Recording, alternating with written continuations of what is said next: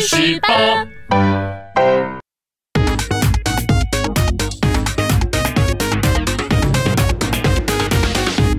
人生自古谁无死，曾闻何须看报纸。大家好，欢迎收看《去史吧》。嘿嘿，今天呢要来讲一个史上最强的朝代。讲到三国啊，不管是正史还是演义，相信很多人都对这段历史非常的熟悉。不过呢，历史上面最强的朝代，你知道是谁吗？不是三国，而是结束了三国鼎立的晋朝。不说啊，你们可能还不知道，炫富啊、吸毒啊、开趴啊、花美男什么的，甚至多人运动，在这个朝代都非常的流行哦。我们先从晋朝的开国皇帝那个晋武帝司马炎开始讲起。这个司马炎呐，好女色，本来呢在后宫呢佳丽就算是挺多的，最后他把吴国给平定了以后，又收编了吴国君主孙浩的几千个老婆。人家后宫佳丽三千人，他可是多达一万多人。大家想想看，一年三百六十五天，就算是一天见一个，得将近二十七年才可以用得完呢。这些妃子啊，不要说名字了，恐怕是连长相他都记不起来。于是呢，这个聪明的司马炎就想到了一招了。哪天下了班以后，他就坐上了羊拉的车，在宫里面转啊转啊转。羊最后停在哪个宫，司马炎今天呢就宠幸谁。他的爸爸跟祖父都是在马背上面打天下，而咱们的司马炎呢，则是在羊车上面增产报国啊。有一天呢，后宫呢有一个聪明的美眉想到了一个好主意，因为呢羊喜欢吃竹叶和咸的东西，对不对？于是呢，他就在自己的门上面插上竹叶，在地上呢撒上盐水。哎，果不其然，当晚呢羊呢就停在了他门口，而司马炎也就搞不清楚，哎，为什么羊停在这儿？呃，还每天都停在这儿。后来想想看，那反正我只管睡觉就好了，我也不管这么多了。不过呢，这个方法很快的就被其他眼尖的美眉给发现了，每个人都学着插竹叶啊，撒盐水。呵啊，这可把羊给累坏了，整个后宫都是竹叶，羊也不知道到往哪边跑，搞得皇帝也是晕头转向。这就叫做历史上面有名的羊车忘信的故事。连皇帝都这个样子了，你觉得晋朝底下的臣子们是怎么样呢？因为刚刚结束了一个三国乱世嘛，大家都想要修身养息，过着安定的生活。所以呢，晋朝呢从上到下都弥漫着一股浮华奢华的这个风气，也就养成了一个很著名的炫富比赛哦。当时呢，在洛阳城里面有两个富豪，一个呢是晋武帝司马炎的舅舅，叫做王凯；另外一个呢是宰相石苞的儿子，叫做石崇。大家记得了，一个叫王凯，一个叫石崇。当时呢，虽然两个人已经都是富比士排行榜的前两名了哈，可是呢，他们都想要把对方给比下去。王凯为了证明自己是最有钱的人，于是呢，就命令当时的厨房里面的下人洗碗的时候只能用饴糖水来洗碗。饴糖水是什么？就是糖水的意思。要知道，在那个年代啊，百姓想要吃到一点糖，可是一件不容易的事。他还拿糖水来洗碗。不过呢，这个东西呢，被石崇听到了以后，噗嗤一笑。马上就命令他们家的厨房用什么？用蜡烛来当柴火烧啊！这件事情一传开，石崇的蜡烛烧饭对上了王凯的糖水洗米，马上王凯就被打败了。输了第一战的王凯非常的不服气，于是开始在他家的门口修马路。怎么样修马路啊？他把道路的两旁用紫丝编成了屏障，一共编了四十里长啊！四十里大概是现在的二十公里左右。每个人呢，只要经过王凯家，他都必须要经过这四十公里的丝平之路。可是当石崇听完了以后，他就大笑，哈哈哈！王凯这个没创意的家伙。于是他用了什么？用了比紫丝更贵的彩缎来铺屏障，一铺下去就铺了五十里，不多不少，比王凯还多铺了十里。而且墙壁之间呢，还用香料来粉刷。呵，相比一下，王凯整个就是逊掉了。已经二连败的王凯还是不肯善罢甘休，于是呢，就向他的外甥晋武帝司马炎求救。这个司马炎已经当了皇帝了，嗯，哦，你们在炫富是不是？没有阻止哦，皇帝一点都没有想要去阻止人家，反而还觉觉得很有趣。皇帝就说：“那我这个宝库里面哈有一个价值连城的珊瑚树，那舅舅你就拿去去跟石崇决斗吧。”王凯呢，自从得了一个珍宝以后，呵，自信心爆棚啊！特地宴请了石崇跟一般官员来家里面吃饭，宴席之间刻意向大家展现这个跟人差不多高的珊瑚树，哎，你看我这珊瑚树多漂亮啊！哦，这是皇帝送我的哈，哎，这个哈，这个非常的漂亮。大家看到了这个都赞不绝口，哇，好棒哦！哎，红色鲜艳呢，赞不绝口哎。只有石崇不发一语，他马上从车子里面掏出了一根棒球棒，把皇上御赐的珊瑚树给砸了个稀巴烂。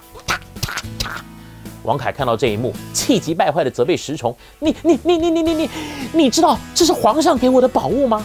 我看你活腻了，你最好赶快赔给我，不然我看你怎么跟皇上交代。只见石崇不疾不徐地叫他的随从回家，不一会儿的功夫，他就搬来了十几株珊瑚树，而且每一株都比王凯的那株珊瑚树还要高上一倍，株株条干挺秀，光彩夺目的，旁边人都看呆了。从此，王凯受了三连败的打击以后，就金盆洗手，退出了这个有钱人的炫富比赛呀。在晋朝，有些人呢把精神花在这种炫富的比赛，当然也会有人费尽心力的在自己的造型上面做文章。在三国时代呢，虽然不乏吕布啊、马超这种所谓的阳光型男，可是呢，到了晋朝，社会风气不一样了。上流社会里面流行了另外一种男士的审美标准，他们认为成天在马背上面打仗流汗的男人太粗俗了。只有那一些细皮嫩肉、面容姣好、谈吐又风趣而又有幽默感的花美男，才叫做真男人。在当时呢，有一个叫做潘岳的男子，长得实在是太美了。每次呢，坐着牛车去上街，都会被一群的女粉丝给包围，朝他的车子里面去丢水果，来表达爱慕之意。哎，不是抗议哦，是爱慕之意。以至于呢，这个潘越每一次出门的时候啊，他的车里面都是满满的一车水果。这就是一个成语，叫做“直果迎车”的由来了。这种花美男的风气啊，在路上呢被女粉丝围观，这是很正常。来到了最高潮的时候呢，他竟然把晋朝 Number One 的美男子魏界先生给看看到死掉了哦。是什么样的故事呢？我来讲讲看给你们听。魏界这个人呢，是中国古代四大美男子之一，美貌呢堪比现在的日本第一男公关罗兰。在罗兰的语录里面，常常这样子讲，他说：“全世界只有两种男人，一个是我，一个是我以外的人。”不过呢，这种魏界的美呢，又跟罗兰是不一样的。魏界呢，自小体弱多病，他的美哈是那种有点病态的美，他的皮肤简直就是白里透红，吹弹可破。在《世说新语·容止篇》里面曾经这么记载哈：魏界从豫章至夏都，人久闻其名，观者如堵墙。借先有营疾，体不堪劳，遂成病而死。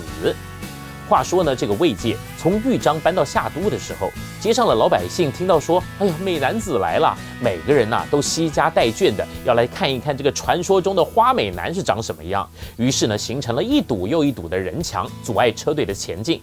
这个魏界这家伙呢，本来他身体就不好，经过长时间的塞车奔波，身体负荷不了，竟然就一命呜呼了。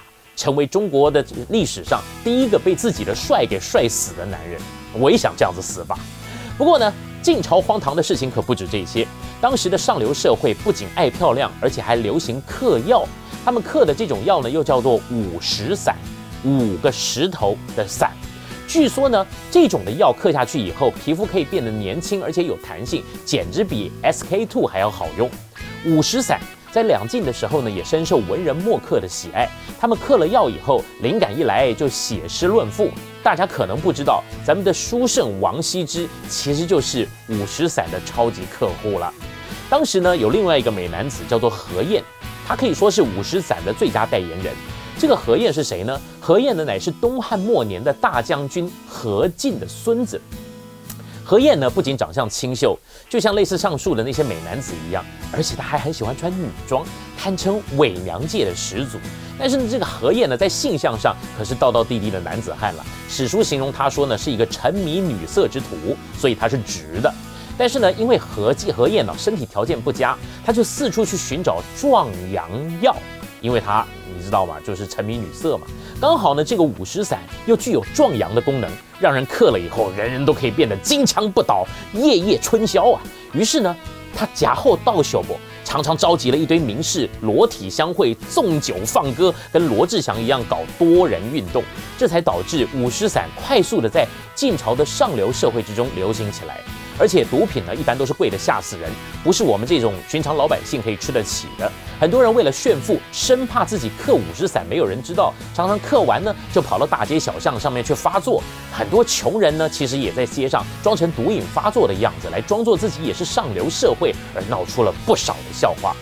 以上呢就是咱们今天史上最强的朝代的内容。如果大家要是有什么不同的看法，欢迎在底下留言讨论。